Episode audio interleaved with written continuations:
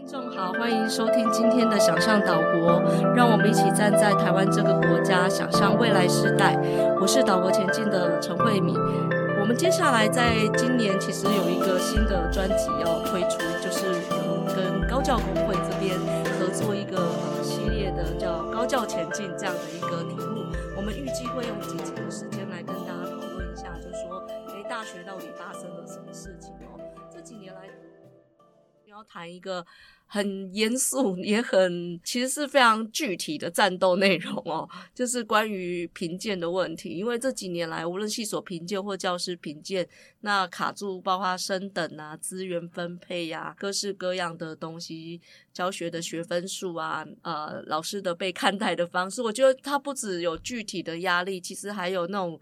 隐形的各式各样的那个压力会过来，那我现在就要请两位事主来讲一下，真的是苦主啊，苦主苦主，对，那你们是那个自己吃苦哦，是自己决定这么做的，嗯、来问问看，说怎么做，又为什么要反对评鉴、拒绝评鉴，那下场怎么样？这样子，对，好，那我们还是先请周平老师跟大家打招呼。好，各位好。那今天谈贫贱啊，那我首先要声明了，本人就是贫贱不能移，威武不能屈，富贵不能淫哈。那那呃，我突然在谈这个主题的时候，我就想到一个画面，就是我我参加高教工会，事实上高教工会是二零一二年成立的嘛，哈、嗯，是，那成立宣言呢？其实是我了，文笔不是很好。有有，我我今天还特别拿起来再看一次。你承认文笔不好？没有，我是说很好。就现在看了都还觉得很激动，一副在看共产党宣言的样子，并没有，并没有，我是要说非常感动。好，那个我们在高等教育产业工会里面呢，关心各种各样的议题，其中一个觉得是非常精彩的一战啊，就是曾经有一年，应该是二零一三年，在台呃正大。举办了一个关于高教评鉴的一个研讨会，那那是我们第一次跟全国所有的主要评鉴的决策者啊在同台对话。那因为我们也受邀，那所以在那一场场合里面，其实我们高教工会每一个战将啊，呃，都出来发言啊，严厉批判评鉴。所以经过时间的淬炼，我们知道我们的批判制衡的声音是有达到一定的效果啊。最起码，大学法第五条本来是绑评鉴跟组织跟资源分配这件事情是一个恶法，呃，造成很多呃系所就是呃人心惶惶嘛，啊、都想要透过这种高装检的这种心态来应付评鉴，这种扭曲的评鉴呢，现在减少了啊，那、呃、并不表示说没有了，有些学校还是坚持呃要呃就是呃不减少。对高教评鉴中心的那种规格来进行自评啊，敝校就是啊。所以对于评鉴，我还想到一个画面啊，就是呃，我想应该是二零一三年的教师节吧，我们在教育部前面演了一个行动剧啊，也许大家可以去 Google 一下啊。那个行动剧里面呢，有一个人扮演那个九二八，有看到大事记里有。对对对对呃，有一个人是教育部长了，那时候是蒋部长啊，这是陈正亮啊，我们的。呃，工会的秘书长扮演，然后另外一个就是找了一个很帅的老师，他扮演孔子。对，没哦，就你哦，呃，周老师吗？哎，很帅的老师，这是国家机密。好的，对对。那在那场对话当中，我们当然就是要来嘲讽啊，就是孔子他述而不作，他述而不作，那在今天的评鉴标准里面，他就不合格、不及格了。教师评鉴他也会不及格，因为他述而不作，没有著作发表 啊。然后他的学生的毕业流向啊，当时呢，蒋部长问我的时候，我就回答说：“哦，我最优秀的学生是颜回，他一簞食一瓢饮啊。”然后。就是再乐向，人不堪其忧，他不改其志，然后他没有工作，是最优秀的学生。哦，糟糕了！照今天的那个学生毕业流向的标准来看，就业率很低。对，所以我们发现什么呢？我们这个至圣先师孔子，在今天的台湾的高教评鉴制度之下，无论是系所评鉴或者教师评鉴之下，不及格。所以他想要教书啊，当时就是那个扮演的人说：“我想要教书。”但是那个蒋部长就说：“根据我们的指标，你是不合格的。”所以最后孔庙就被拆掉了。这是多么讽刺的一件事情呢？我们今天真的是评鉴已经扭曲到了啊，忘了初衷啊，教育啊有教无类，对不对？教学上面能够毁人不倦，这这个精神到哪里去了？我们现在不在乎了，我们在乎的就是指标，包括面对学生也要指标，指导学生的时候也要有什么呢？佐证资料，要拍照，要签名啊，我们全部都在思考留下。评鉴分数的积分啊，可以转换成分数的东西。所以，所以这个评鉴制度啊，变成一套新的规训惩惩罚的系统进入了高等教育啊。然后呢，我们就把手段跟目的给错置了。我们现在的手手段啊，变成是目的呢，就是积分。啊、这个照理说，我们的初衷，我们当初成为知识分子，对不对？刚刚那个谢老师谈到那个撒义的，对不对？知识分子不就是要有一个风骨吗？啊，有的时候需要格格不入，还珠格格不入嘛，对不对？就是还珠不是那个还珠格格啊，是我们要回到格格不入，才是一个真正的知识分子吧，对，这种精神不见了。我们现在全部在填表格啊，格格都入啊，我觉得这个对于高教的伤害是非常非常大的。表格里没有的事也不用做了。对对对啊，其实刚刚主持人提到呃这个评鉴的问题哈。真的让我联想到的，其实就是我们在当兵的时候的高装检。嗯，每次只要高装检一来，该藏的藏，该躲的躲，哦，该粉饰的就粉饰，该讲。我常在想，如果说假设评鉴就是高装检的话，那么它是不是已经失去了高装检的意义了？那我再做一个比喻好了，如果假设评鉴就很多人都说评鉴就是体检啊，我们就是要看出哪里有问题，然后才能改啊，对不对？各位。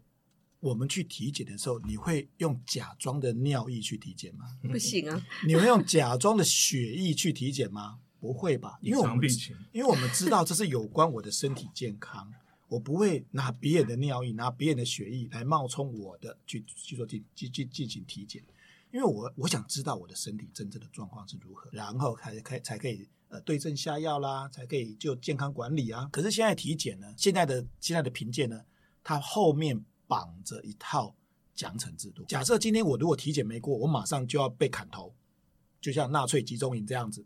假设体检没过，你这个人是资质资质羸弱，对不对？嗯、那不不能不堪工作，我就把你直接送去焚化炉了。那大家当然要假装，嗯，就假假，假的血液、假的尿液，当然通通都出来了。嗯、那现在就是现在的评鉴基本上就是这个样子，因为它后面绑着一套评鉴，呃，绑着一套。奖惩制度。那当时在大学法第五条里面所提到的这个大学评鉴里面，因为教育部要求要评鉴，OK，然后就开始到各校去进行。可是真的是第一周期、第二周期两个周期下来，劳民伤财，而且结果都是表面都做得非常漂亮，可是事实上要漏洞百出。整个学术界的，我们每一个人都是做研究的人，高等教育里面，我们每一个人都是做研究的人。做研究的第一要务，第一要务不就是求真吗？在研究的过程当中，我们允许自己作假吗？不允许。我们希望我们研究出来结果是忠于研究事实。可是我们在评鉴的过程当中，我们却从老师到学生到行政部门，全部都在假装一件事情：这个学校是完美的，完全无缺点的。可是他非但没有检查出结果，而且更更要紧的是，我们还带着学生去做这些事情。学生看在眼里，学学生在做很多假装假评鉴数据跟假评鉴照片的时候，他知道这是学校要做的事情。嗯，他大学四年学的知识是一回事，但是他提早社会化了，他了解原来很多东西假装一下就可以了。所以我们在进行反教育的过程。OK，所以我觉得假设假设评鉴是就是体检的话，那么我们应该让体检真正发挥效果的。而不是像现在这个样子。大学法第五条后来经过很多老师的抗议，我们工会也做了非常多的努力。我们在立法院公听会对、嗯、也表达了。再加上后来哦，中研院士林玉生院士也公开的写一篇文章来诉说这件事情，终于水到渠成了哦。教育部哦，立法院终于愿意去修改它了。所以后来现在到了第三周期，现在开始变成的是各校自评。嗯嗯。所以那各校自评大家都知道嘛，它就变成只是一个形式化的意义了。所以现在各，因为它后面也没有绑，也没有也也跟它的惩罚原则脱钩了，所以现在的评鉴反而就比较比较正常一点，也比较上轨道一点。那这个是大学法第五条，因为它已经被已经被修正，但是还有另外一条啊，大学法里面的。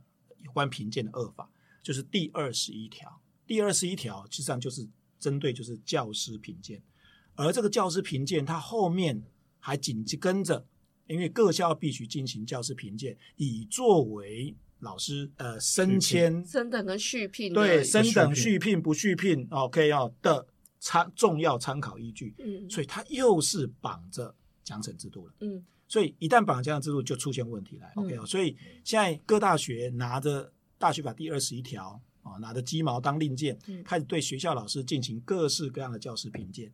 那这个教师评鉴内容，如果它是针对作为一个老师的基本要件，比如说研究，比如说教学，那我们没话说，因为这本来就是一个老师的要务。嗯、如果连这种本最基本的要求都做不到的话，当然真的不不不配做一个老师了。嗯、可是呢，学校把把这个教师评鉴内容，把它细分出非常多如牛毛的所有细项，帮学校出去加分加两分。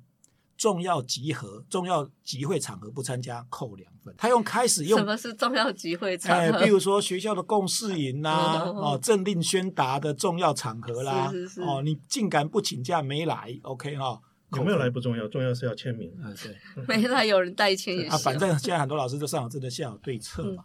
所以也就是说，在各式各样的这一种多如牛毛的评鉴制度之下，反而养出来的一批。呃，这个培养老师开始规训的结果是，他真正要评的结果不是他是否是一个优良老师，或是一个该被淘汰老师，而是一个他是是不是一个听话的老师。因为整个评鉴制度朝向就是听话跟不听话的结果，所以也就是说，也就是说，各校的执政者他用这一套大学法第二十一条的教呃教师评鉴，他把他他设立了两个重要的目目标，第一个，学校行政政策想要推动。他需要绑住老师的手脚来配合学校。你们这些老师千万不要再拿大学自主、研学术自主、研究自主这样子的的理由来谈、来来来来来抵、来来看、来对抗我了。你们就是要听话，不听话的结果就是不及格。所以这是第一个，用教师评鉴绑住老师的手脚。第二个，开始有些学校基本上他也预估到少子化的结果，学校可能学生人数不会不会增加，只会减少。所以将来极有可能也要淘汰掉部分的老师，他也担心将来在淘汰老师的时候师出无门，师出无名，所以他开始预先做淘汰的，些理由，对淘汰的功夫，他让这一套教师评鉴制度的积分的模式越来越难，门槛越来越高，高到每个每年注定就是必定要有百分之五、百分之十、百分之多少老师会不及格的。那么这样一来，他将来要淘汰或者解聘这些老师，他就师出有名了。所以第一个就是用绑住手脚的方式，第二个就是利益决定要淘汰老师的名义，再进行他的教师评鉴。嗯，所以背后都还有一些想法在做的。的那当然就变成老师们就是战战兢兢的。那这很怪啊，因为如果说，比如说，呃，最最奇怪就是说分等，比如说我就是每年要百分之十是算，呃，就是。呃，比如一一堂课上，我就说，哎，我要当掉百分之十的学生，这这个预设就很奇怪。因为如果他全部表现都很好，你还硬要去做百分之十，这是什么道理？所以，所以有些学校的老师哦，他们还算合作，他们说，来，今年哈、哦。你不及格，大家轮流不及格，因为因为他可能是连续三年不及格就要被解聘嘛。啊，大家轮流不要连续三年就，因为就有时候有点喘息呀，然后有时候就是比较换他这样，是是是，因为他利益要百分之十嘛，或百分之五嘛，甚至于奖励的方式哈，比如说优良教师，我们就轮流得奖，让大家都拿到奖状，这样就好。当然，这我们这个主题啊，其实要带出来的是什么呢？那现在学校铺天盖地的这种规训与惩罚啊，指标化了。有点像妇科讲的毛细孔的那种权力的那种蔓延嘛，啊，所以呃这种情况下，很多人开始自我检查啊，就是说他内化了这套规训惩罚的系统在自己的身心状态当中，所以他的时间表、他的空间的移动、他的身体样态、长时间坐在电脑前面或是实验室这种样态，其实背后都代表了什么？他顺从了这套评鉴的制度是。那而且这种监视系统呢，已经是在他心中自己在自我监视。那这种情况下啊，呃，评鉴会变成什么呢？我我想到了一个社会心理学的，大大家很多人都知道 Milgram 啊的那个实验嘛，啊、嗯，嗯、就是说，呃，当一个权威在命令人做某件事情，他那个是电极实验嘛，啊，长话短说，他这个实验也启发了我们知道说，为什么纳粹德国当时的德国人民绝大部分人都不会认为。那个呃纳粹希特勒所做的事情是有问题啊，因为那个电极实验呢，有三分之二，超过三分之二人也是会遵守命令，一直一直按电极，但到甚至于有致命危险的，比如说四百伏特，他都还会按下去。也就是说，一个错误的政策，一个会杀人的政策，在所谓的奉命行事的这种顺从的这种心态上面，我们我们可能都不会看到它是扭曲的，它是错误的。所以在今天的评鉴体制之下，事实上有很多的所谓的刚刚讲的知识分子啊，格格不入的知识分子，现在格格都入，对不对？啊，这种叫做顺从型的啊，那它是占大多数的。但是大学联盟还是会看到其他类型的知识分子嘛，哈。有一些叫做出走型的啊，exit，他就出去了，我不玩了啊，就提早退休了，哦、啊，或者就请辞了，他他就去其他的行业去开展他的第二春，这是第二种。第三种呢，叫做偷渡型的，啊、偷渡型就是阳奉阴违嘛，嗯，就是我应付你啊，只要及格了，其他的我就为所欲为，嗯，这种管理单位也管不了啊。但是这种人呢，也不试图想要矫正。改变他，那、嗯、那有一种呢，就是青龙老师这一种啊，还有你，啊啊、其实我就是等你啊，补充啊，就是这种叫做反抗性，就是我们要做到的就是公民不不服从、嗯、啊。其实，在那个 Kohlberg 的道德发展里面，他曾经谈过，其实道德水准最高的阶段，第六个阶段呢，就是所谓的后俗力的阶段。嗯、其实人为了更高的价值，是可以反抗法律的。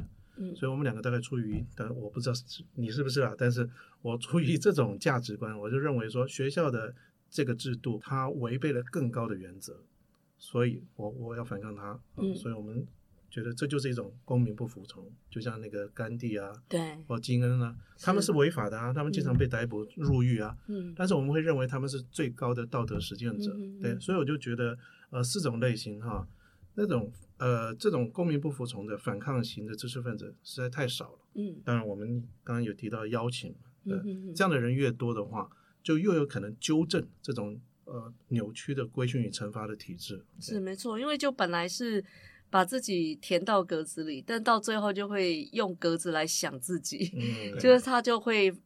反过来占领了他的整个能力，嗯、那这个内化了，对，对就内化了，这个就会变成这样。对啊，事实上，这种内化过程，其实我们也可以把它说成是一个奴化的过程。嗯、对啊，就好像鲁迅在民国初年的时候所说的嘛，当奴隶之间在比较的不再是谁比较自由，而是谁的枷锁脚镣比较漂亮的时候，嗯、那请问这个社会还有希望吗？但这现在目前好像就长这样。对，但是目前就说，哎，你怎么不及格？哎，我及格哎，我我我我我八十九分，好，我才八十一分。他们现在比的是这个。嗯哼，对，而且更可怕的是，当有人被惩罚的时候，嗯、就好像那个鲁迅讲到的，有人被砍头的时候，那个行刑者还有旁人都拿着馒头来沾血。对，因为这个可以治病的药。对啊，那那个那一篇文章其实纪念的就是秋瑾嘛。对对啊，他是用了一个另外一个名字，古亭口嘛，对啊，古亭轩古古古轩亭口那个那个那个意象，所以我觉得这样子的这样子的模式里面，我觉得那个教师评鉴里面，他非但评的不是像教育部大学法里面所要的，是淘汰不好的老师，哦，而反而是淘汰好的老师，因为真正具有风骨或者真正具有思想老师，反而在这一股听话的风潮当中。他要进行反抗的时候，反而是会被淘汰的。嗯、还是以敝校为例，OK。其实很多人在说敝校很有名，呃、说南华大学。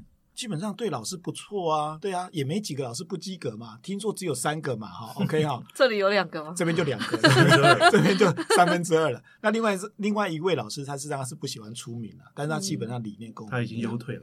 其实他已经他已经退休了，他已经完全不玩这一套教育。就是我刚刚讲的出走型，对，他就出走了。对，那我觉得在我们这个反抗的过程当中，其实我们学校其实他所定下来的规则，很多老师都在骂我们三个人说。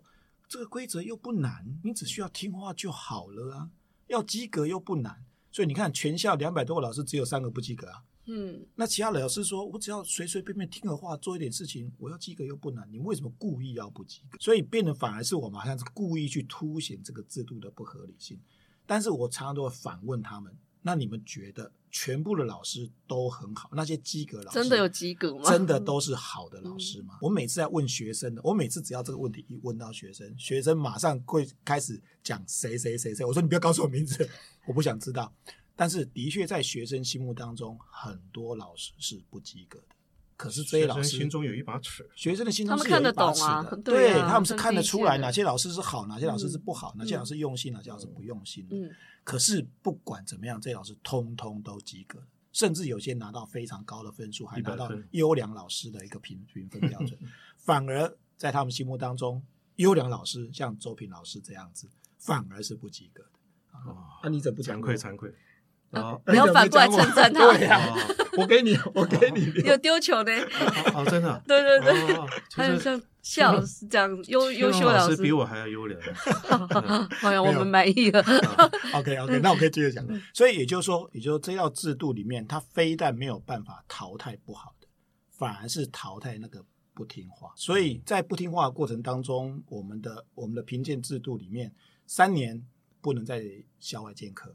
所以我后来，我本来、哦、我本来在云科在加大有兼课的，基本上后来就就惩罚就断掉了。嗯、OK，然后我们然后五年第五年的时候被扣了年终奖年终奖金。哦、对，太夸张。对啊，我太太就说：“别老师都乖乖，你干嘛就这么不乖？”真的会引起家庭革命。是 OK 啊，理论上到了第六年，如果按照学校的评鉴制度的话，到第六年不续聘了是要不续聘的。嗯。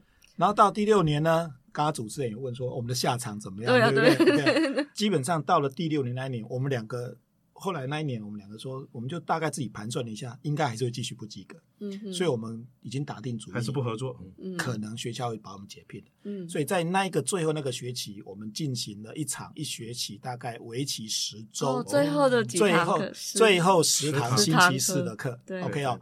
那它不是学校的学分的课，就是我利用晚上零学分，零学分晚上大家学生想来就来，就没想到竟然引起很大的震撼，很多学生很多老师愿意来听我们上课，李慧人都来了哈。对，我以为他不理会人的，结果他还理会我们。后来后来他在上学去那个纪录片里面也有记录了我们一部分的内容。OK 啊，也就是说在这个过程当中，我们不断的发出怒吼跟声音，有没有用？有用。也就是说，大家都说，哎，今年第几年了？今年第八年啊？怎么还在学校？对，我们被及格。嗯、所谓的被及格，并不是说我们我们被规训了，我们开始主动的去收集资料、上缴成果哦，填报分数，格格都入了哦，去符合学校的标准。不是的，我们还是采取我们政策，格格不入。但是学校呢，自动把那些格子填满，他帮你填，他帮我们填了。所以我们，所以有些老师看待我们说。你怎么会及格？你不是什么都没做吗？我说啊，学校就把我及格了，不然你要怎么样？嗯哼哼，这就变成了另外一个制度了，玩假的了。对，学很多老师说，那我为什么要配合？对啊，我也可以跟你一样啊。嗯，我不配合是不是也可以及格？我说，那你声音要够大声。对，因为因为如果不够大声的话，极有可能。你会变成牺牲者，嗯，所以我觉得在对抗这套制度的时候，我倒不是说啊，好像我跟周平老师两个人比较凶悍，或者比较声音比较大声就赢了。我们必须要让一个不合理的制度，一定要大声疾呼出来，让所有的人看见，然后它的不合理性就会被凸显。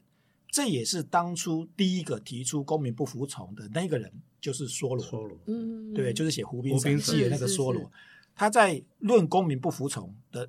的那那一篇文章里面，他说了，他说，当国家的法律制度不合理的时候，人民就有不服从的权利。这就是我们今天要进行的事情。嗯，非常感动。更别提说，我觉得这根本不到什么很坚硬的什么法的层次。嗯、其实很多，我觉得在学校里面会顺行的，有的时候是各自加在里面的揣测跟设想啊。嗯，然后所以就像说很多的。呃，像我国政府里面就很多是函式啊、行政命令啊、校园内规啊，这些东西变成左右了整个布置跟构成，部署了一个他所想象的一个。其实它本身的规训程度或者惩罚度其实不高，对，都是自我约束、自我规训出来，嗯，就是要让你就是要去吃这一套，你不可以不吃这一套。毕竟校有校规嘛，动物园有乌龟嘛，对，有乌龟。水族馆也有，对啊，学校也有乌龟，学校也有。我我要谈谈学校的主管，就是呃，这些学校的主管他为什么到了这个位置哈，他就要坚持绩效主义。那我觉得除了是因为非常多的私校会寻找前教育部官员嘛，啊，嗯，他担任他他教育部他就以对他是私校门神，那他的心态就已经等于是定型了，就是他认为。教育的成就就是绩绩效，那他可能如果他当初不相信绩效，他不会成为教育部的长官，因为那些呃清流都从来没有进入到教育部成为呃司长啊，或者是次长，或者是部长，所以我们学校或者很多学校要找这些呃曾经做过教育部一级主管的人来私校，那他当然就是相信绩效主义嘛，那评鉴当然就是一定是最重要的事情，对。我除此之外，我觉得呃有一个另外一个我刚谈的社会心理学家电极实验，对不对？另外有一个他的同学 Milgram 的同学叫 Zimbardo 啊，他有一个监狱实验，就是什么呢？你随机的安排实验者啊，但是有些人穿上警察制服之后，他就开始变性，他开始去人性化啊，他就开始变得非常凶残。那个实验第六天就喊停了。因为这些警察已经凶残到那个呃，都是受受试者哦，受试者里面的囚犯已经快受不了了啊，这就表示说，我们任何一个人，你随机穿上了主管的制服的时候。你都有可能换了屁股就换了脑袋，丧心病狂啊！为了绩效不不择手段，都有可能做。所以，我们真的要警惕自己。那所幸我们两个都担当担任过一级主管，他担任过学务长啊，那我也担任过国际处的处长。那我们可能是比较没有官腔官调的，对。所以，所以这我就觉得说，为什么我我我们的一些朋友，他们后来当了一级主管之后，也是非常绩效主义呢？所以，我就觉得那个监狱实验。好像有很高的解释力，就是我们人好像挡不住是挡不住这种，呃，系统很坏的时候，你里面的苹果就会烂掉。对，只有少数几颗好苹果。嗯，只有这种系统性的结构，它以行政伦理之名，嗯，而形成一个，你觉得奉命形成一个环境架构，就他不能做第一个跟以前说以前都做不对的人。你要你要在那个位置上面做自己，是一件其实是很有挑战性的事情。在我学务长任内的时候，其实有两位老师曾经给我两句赞美，我把它视为之赞美。嗯，OK 哦，一位老师说，说我是一个最不像学务长的学务长。我说你在赞美，我说你在赞美我吗？他说 对呀、啊，这就是赞美啊。OK，所以我把这一句话珍藏在我心里面。嗯，我希望将来自己不管做什么样的职务，我都要忠于自己。嗯，OK，不会被那个职务给绑架了。嗯哼，其实我对这件事情，其实我有很深的体会。那个职务真的会利用各种方式来绑住你手脚，他会告诉你要怎么样才得体，他会告诉你要怎么样才是合理，才是合宜，要怎么样做才是合乎这个官场上的文化或这个职务上的需求。但是那时候的我，我就是不愿意被那些规则绑住，所以我第一我做了一年就很想走了。嗯，对啊。那第二句话就是后来有个老师也是也告也告诉我了，我也把它当做是赞美。他还说我当了学务长之后，他说你还是我认识的谢启龙，好像也没什么大的改变。嗯嗯，对，也不会因为一个职务上面的头衔上面的不同，然后我在待人处事上面就有些不一样的一些想法跟出来。所以我想说这两件事情或许可以作为很多人在行使所谓的官场文化或是所谓的行政伦理的时候。可以去扪心自问，或去想一想，当初自己为什么要接这个职嗯？你打算借这个职务来达成你的某一些什么样的理想？在这个过程当中，不要因为为了这个职务上面的某些便宜形式而忽略了初衷。一旦已经一一一旦已经偏离了原来初衷的时候，我们就必须要去思考一件事情了：这还是我原来当初想要做这个职务的目的跟想法吗？嗯，我不是认识这位两两位老师，所以我都没得到赞美。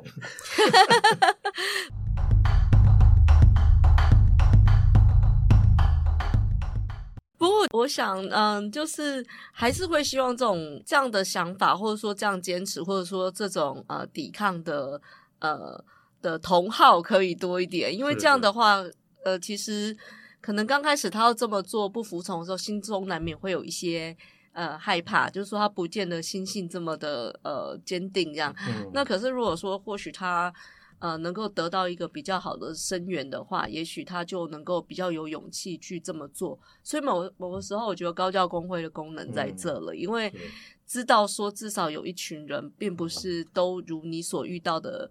呃那个状况的人们这样子的去想事情。但我有一个也蛮好奇，是有一点跳啦，但是就有很好奇说。嗯为什么会把大学去分成所谓教学大学跟研究大学？嗯，就是什么呃，有的教育部啦，教育部去分。哎、呃，你说呃，比如说呃，以台大的学生老师评鉴来说，那些老师教书真的教超烂的，就是、嗯、就是他根本没有在备课耶。也没有在干嘛，可是因为台大是说它是一个研究型大学，所以他可能在做评鉴的时候就评价老师的能力是，你得做研究或是那那研究又很很 low，就是研究讲的就是有没有发 TSCI 跟 SSCI，所以就是一个指标跟一个指标之间的那个扣连，其实是呃让我们没有辨识能力去辨识这个这个呃就是这个从业者他是不是。具有足够的资格，因为我们也不是在说每一个人都是有资格做这件事情的。即便他拿到学位，也许他的研究也好，人就是修养人品，或者是他的呃教学能力的话，那有些其实在后像私立学校很多就会在他的大门口 拉红布条，跟里长有建建水沟一样的说，嗯、我们是得到教育部第几年度的教学卓越大学，嗯、那就想说哦，教学。不就是老师的日常生活吗？嗯、为什么教学卓越这件事情会被评价的出来，并成为一个引以为傲？呢就说你不要花时间去做研究，要怎样怎样？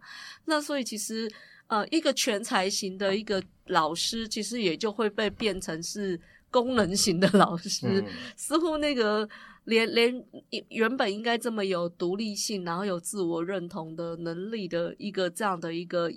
都训练这么久的一个人，一进到这个体系里面，好像也会变成是很、嗯、很幼稚的，然后是很被掌控的。对，所以这个整个背后思维怎么到底是在为谁服务？哦，这个其实我我们之前有提到一个人嘛，哈、嗯，就是那个 Clark Kerr 这位校长，嗯、他那本书《The Uses of a University》就是大学的功能。知道呃，我们知道社会学有一个呃功能论啊，就会说，哎，你在系统当中什么位置，你就扮演好那个位置的专门角色，其他的就不要管。那所以呢，呃，教学归教学，研究归究研究，好像就是这样子分流出来的嘛，哈。那很多人都会误解说，哎，这个分流的罪魁祸首啊。始作俑者应该就是洪堡吧，就是当年的柏林大学，嗯、因为他就是强调这个研究，我们这是以研究为主的大学，好像那个 Newman 呢，就是以教学为主的大学理念，好像这两个人好像就这经常会变二元对立，放在两边，其实这是很大的误解啊。其实柏林大学是教研并重，就是教学跟研究是并重的。所以我并不反对说，呃，成成立一个学校是叫做研究型大学，但是如果它产生的结果是重研究轻教学，那就会有问题了。因为教学本身也可以是一个非常重要的研究活动，是，是啊，通过教学的方式跟学生透过论辩的方式，也会产生很多的创意发现，甚至于透过学生的质疑。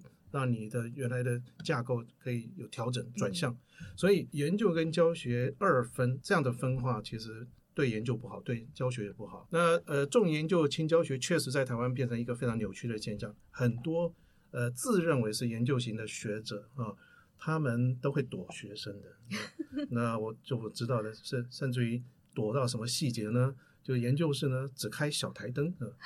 怕怕知道的人在对外面，呃，因为有些研究室还是有玻璃嘛，对，嗯、都让外面人看不出来里面到底到底有没有人啊、呃。学生想要找老师就找不到嘛，对，嗯、但他因为他想要花所有的时间在研究上面，在写作上面或者在实验室嘛，对，这个当然就是没有教学热忱的老师，对，所以确实会出现一种结构性的现象，造成人的行为的钝化，就是、嗯、呃很多强调研究的只重视研究指标的学校。的老师口才很差，当然不是他本性口才很差，是因为他根本就不在乎教学，他也没有训练，嗯、对，所以就变成教学型大学的老师，好像就变成呃，反正我没有研究的压力嘛，啊，所以我就是要让自己口条很好，所以沉浸在那个是 PPT 上，呀，就这样很会展演，很会展演，对对对，这时候人的能力好像就被也也产生了分流，嗯嗯，其实教育的分流。如果你分流的好的话，它是一件好事；但你分流的不好，而且就变成是呃，真的是变多重宇宙了，两个东西完全无法无法交流、无法融合，我觉得就很不好。所以我理想中当中，我自己认为啊，我也自我期许，嗯、就是在某一个阶段，但它不是同步的，在某一个阶段我会以教研究为重啊。但是当然教学，当然以这对于我们私校来讲，教学是永远都是必要的重要工作。嗯，但是在这个阶段，我现在这个阶段啊，我已经放弃，比如说国科会计划的申请，嗯、我已经连续十几年了。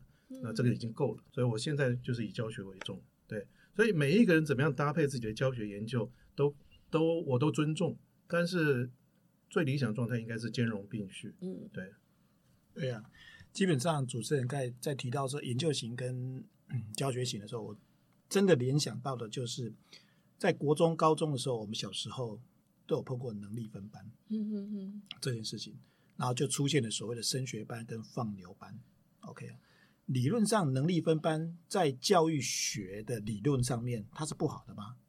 我不认为它不好。嗯，因为我们让同质性高的一群孩子在同一个班级里面，嗯、我们可以我们可以施予他比较同质的教育内容跟方法。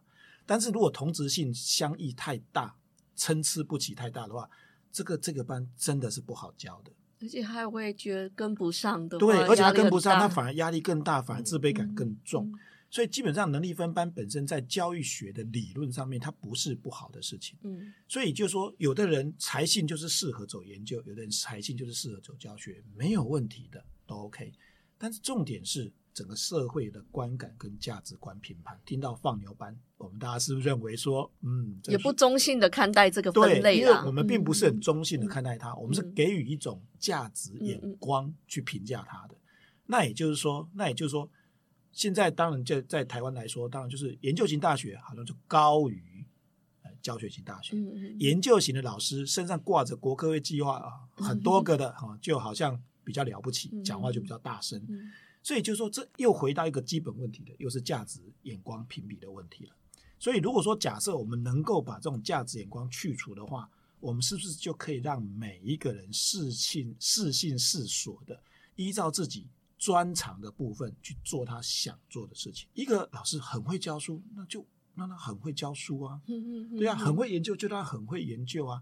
在国外其实是有一些学，有一些学校，事实上这个老师是不用教学，只需要做研究就好了。嗯嗯。但是也有些老师他是只要教学，他不用做研究，都 OK，因为他各自有他的升迁管道是存在的。那台湾现在其实也要走这个路线，所以现在所谓的研究型教学跟教育型大学的区隔，但是理论上也很好，但是还是在那个价值观的，还是那个价值眼光的一个评比问题。所以在这边我会想到一个很有趣的一个一个一个想法是当。一个老师，我们回归到回归到本质上，大家来说，当一个老师他自认为说，我就是研究型的老师啊，我不会教书，你不要强迫我去教书，或者我就是研，我就是教学型的老师啊，我不会研究，OK 哦。如果假设假设今天谈的是中研院研究机构，嗯哼嗯，OK，你会研究不会教书，我没意见。嗯哼，如果今天你是中学老师，你会教书不会研究，我也没意见。但是今天是大学，大学有一个非常重要的。两个功能，一个是开创未来，一个是接续传承。开创未来就需要研究，接续传承就需要教学。在大学里面的每一个老师，我们事实上我们没有权利说我只会研究，我不教学。我也没有权利说我只要教学，我不研究。如果我只会教学，我不做研究，我只是个教书匠。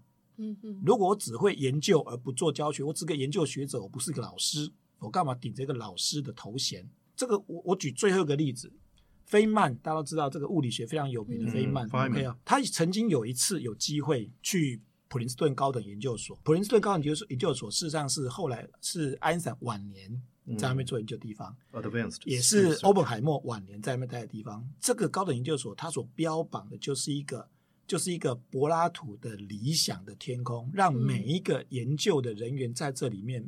完全无所拘束、没有负担的自由研究，这是几乎是所有研究学者的一个梦想的梦想天堂啊！所以当他们向那个费曼发出邀请的时候，费曼说：“我喜欢教学，我唯有在教学当中才可以发现我研究的乐趣。”所以他拒绝了这个荣耀。嗯，对啊。所以我在想，用他的例子来作为我们所有大学老师的自勉吧。嗯，真的就。